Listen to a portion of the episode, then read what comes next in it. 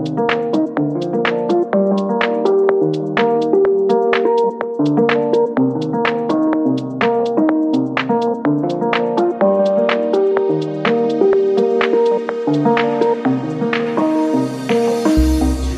it's Jay Silva Doray, and you're listening to Silva Doray Photography Podcast, the place to be if you want to learn more about this amazing and beautiful world of photography. Today, we're talking about social media. Is it a great tool to actually promote your business? Let's find out.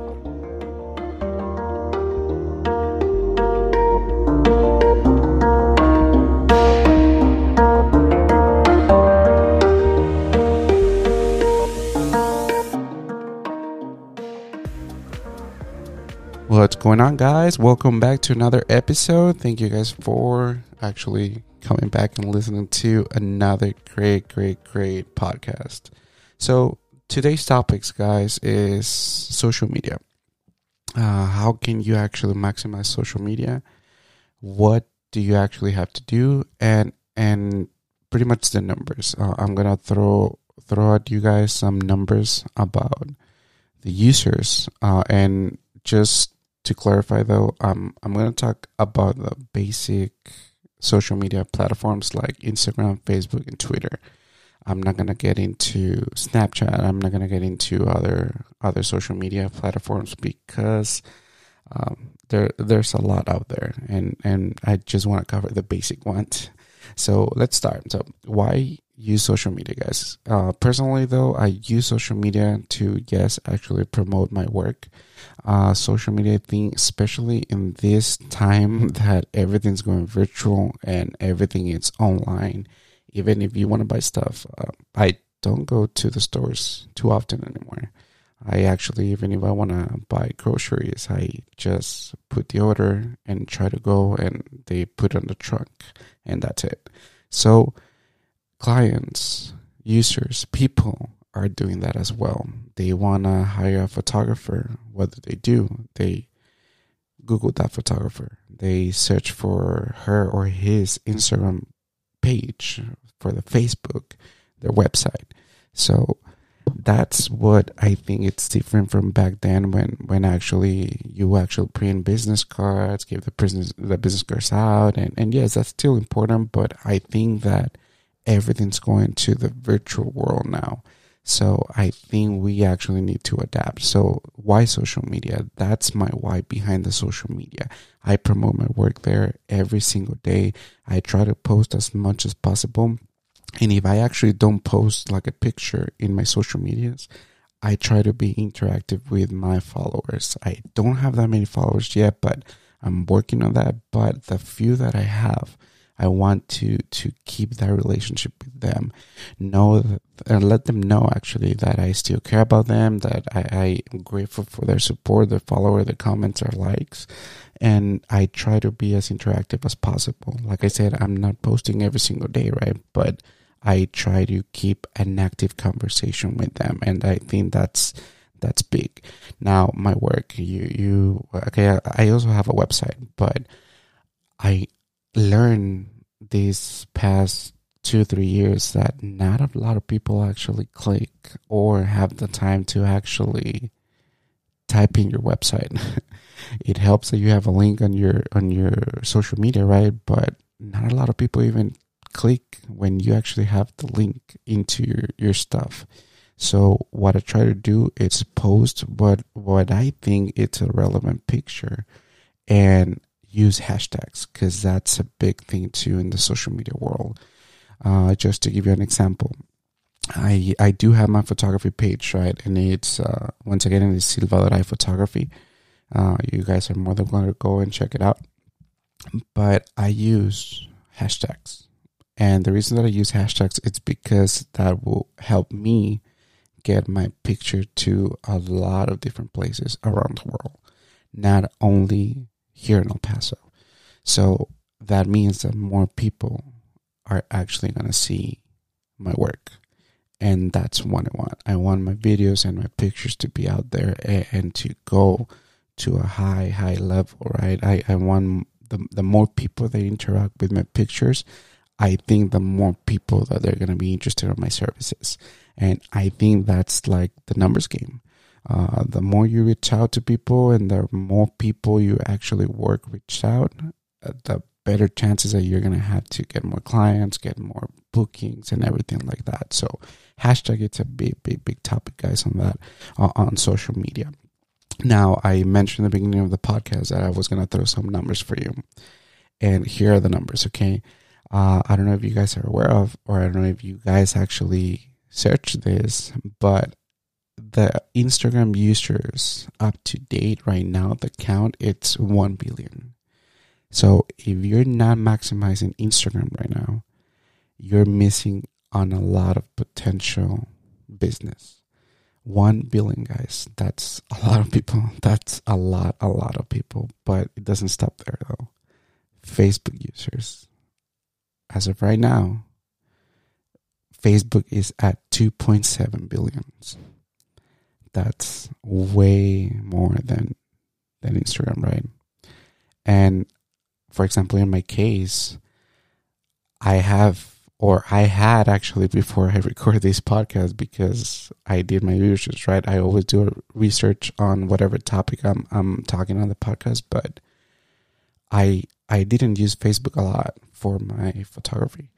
I yeah, I will post some pictures and stuff like that, but I didn't actually invest the time or or even the money uh, uh, on pretty much on advertisements or stuff like that. So I always thought like, okay, you know what? If I want to spend money on on something, let me just spend it on whatever I'm investing more time on it. And I decided to do that with Instagram. Now that Facebook bought everything, uh, now it's a little bit different, right? And the ads works a little bit different because now you can actually post ads on Facebook that will show on Instagram as well, but that's a different topic.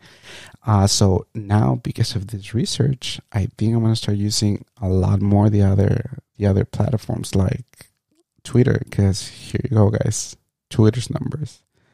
As of right now, September 2020, Twitter has 330 billion subscribers or users that's a lot of people. And personally, though, I don't use Twitter a lot. I do have one uh, for my actually not even personal. I, no, never mind. Yes, I do have a personal Twitter, but I don't use it at all. And I do have a, a business Twitter for my photography, and I don't post like a lot in there compared to Instagram or even compared to Facebook. I actually compare, but I am actually, I'm sorry, I actually post more Facebook stuff than Twitter stuff. And I think I'm missing of a lot of potential business. Once again, the numbers are right there, guys, and the numbers don't lie. And let me repeat this to you. And I'm going to start from small and relative small, right? It's a big number, but Instagram users as of September 2020, 1 billion. Facebook users, 2.7 billion. Twitter users, 330 billion users. That's a lot of people, guys, like I said. And I think that us as creators, sometimes we don't even pay too much attention to this because, and once again, I'm just talking about my experience, but I don't really care about the followers. I don't really care about how many people follow me. I will still put a quality work out there if I only had two followers or if I have 400 followers. Because uh, I believe on my work, the quality of my work, the process, and how I get to that piece of art, right? But now that I was doing the research, I understand a little bit better of how I can actually maximize social media. You can find a lot of potential work, clients, or whatever you want to accomplish, guys. Even if you just want to have your brand or make your brand and, and, post it on social media, that's the place to go. Once again, because everything's going virtual. Everything. And it's so funny because actually yesterday we went, uh, my, my sisters and my cousins, we, we went to, to grab dinner. And as soon as we arrived, right, the, well, first of all, they won't let you in without a mask. That's cool, right? We know the situation. But once we are we're actually sitting down, now you have to scan a code in order for you to view the menu. And I was thinking about myself like, dude, okay, now everything actually, everything for sure, it's going virtual. Because now business owners are realizing how much they can save on not printing out a menu or replace the menu every single time. Now it's a digital format. So now business owners, owners are saving a little bit of money in there. And it's the same way with us guys as creatives. I invested on business cards. And then when I was going through all the photography work on Instagram, Facebook, and everything like that, I realized that my clients are actually reaching out through DMs instead of actually even calling me or texting me because I, I used to post my phone number, my business number, right, on my social medias as well. But even though they had my number right there and they were just a click away because in Instagram, the, uh, Instagram gives you the option to send a text or an email but even though they had that option right there, they didn't click that. They decided to send me a DM. So that's when I realized, like, okay, why I'm gonna invest on business cards when my followers or my clients are actually reaching out in a different way. They don't actually ask me for business cards, and it was so funny last time that I was shooting a, a outdoor session. Um, my client actually brought guests with with them, uh, and they asked me for my Instagram username. They didn't ask me for my phone number. They didn't ask me for my business cards. Nothing. They asked me for my Instagram name. And that was another eye opener for me because once again, we try to invest on whatever we think it's a priority. Like in my case, business cards. Oh no, you know what? When I go and exactly my client brings another guest, I can just go ahead and give her my, my business card. But that was not the case. So it was shocking to me that they asked me for my Instagram name instead of my business card. But anyway, it's like, guys, I think that, and I'm including myself in this because once again, I don't use a lot of Twitter, but based on the numbers though, I'm missing a lot of opportunities. I'm missing the opportunity to reach to more people, even in my city or outside the city. And that can lead to more potential business. And I know some of you guys out there, uh, you guys have more than a thousand followers on your Instagram, uh, even on Facebook or even Twitter. But the real question right here is are we really maximizing the actual potential that our social medias can go ahead and bring into our business. In my case, I know that's a big no. I don't know about you guys, but if you guys were not aware about this, about the numbers, about how you can actually work the social media, because once again, guys, if you post a lot, actually Instagram will put your post on top of the of the other people feeds and that's something that's a different topic is how, how social media works guys. It's it's pretty pretty impressive. Even youtube. It, it all depends how many people click on the video how many people decided to watch and for how long they decide to watch your video. So it's it's a lot. It's like a whole package involved. And then your video is going to be up there or you post or whatever right? But you can help your post by again using the hashtags. Again promoting or telling your story that you posted a new picture and then people will actually hopefully go and click on that picture and see your content. But again guys i'm super shocked because i was not expecting these numbers to be that super high and i don't know maybe i need to search these but i don't know if the numbers actually went up because of that pandemic that we were actually in our homes without the chance to go anywhere. I know for sure TikTok it's another another social media platform that actually went skyrocketing because again, creators start using that social media platform to create and post something different that we didn't have on Instagram, Facebook, or Twitter.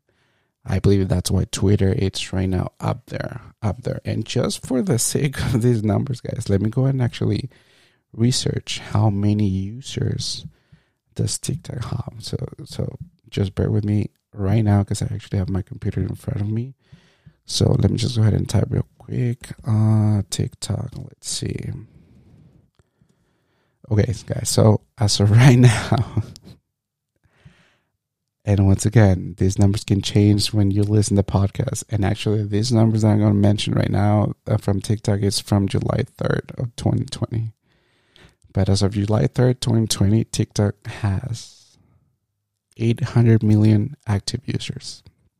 They are not in the billion yet, but still, for being technically like a relative new social media, 800 million, that's a lot.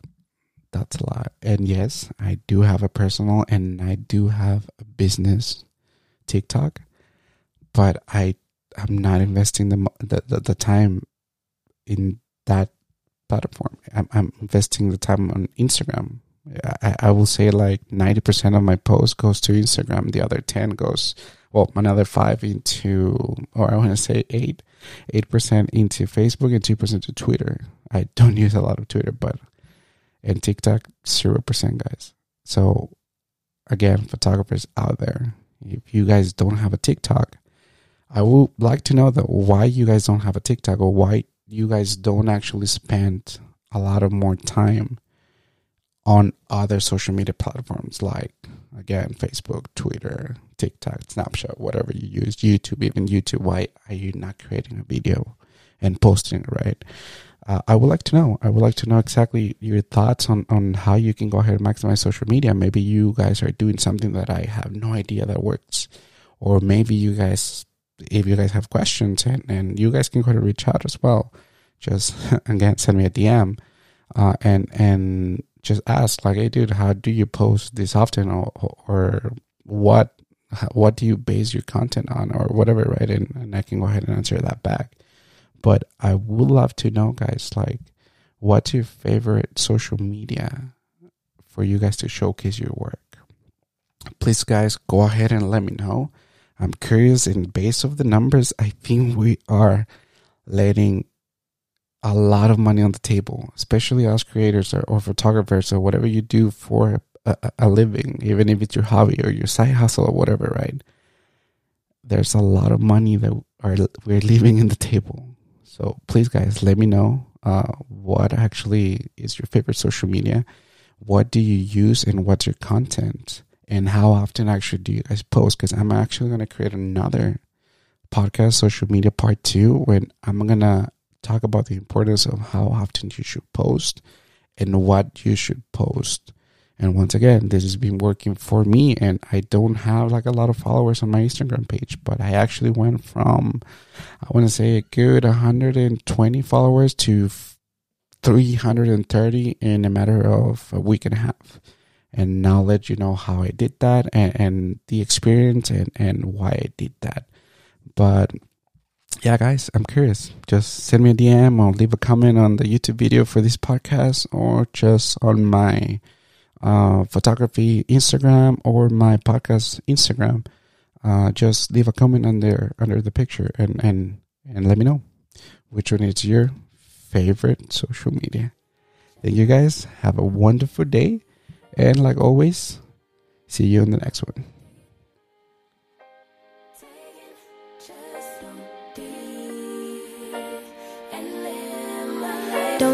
It personal.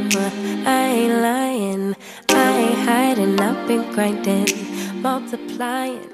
I've been trying to get my weight up,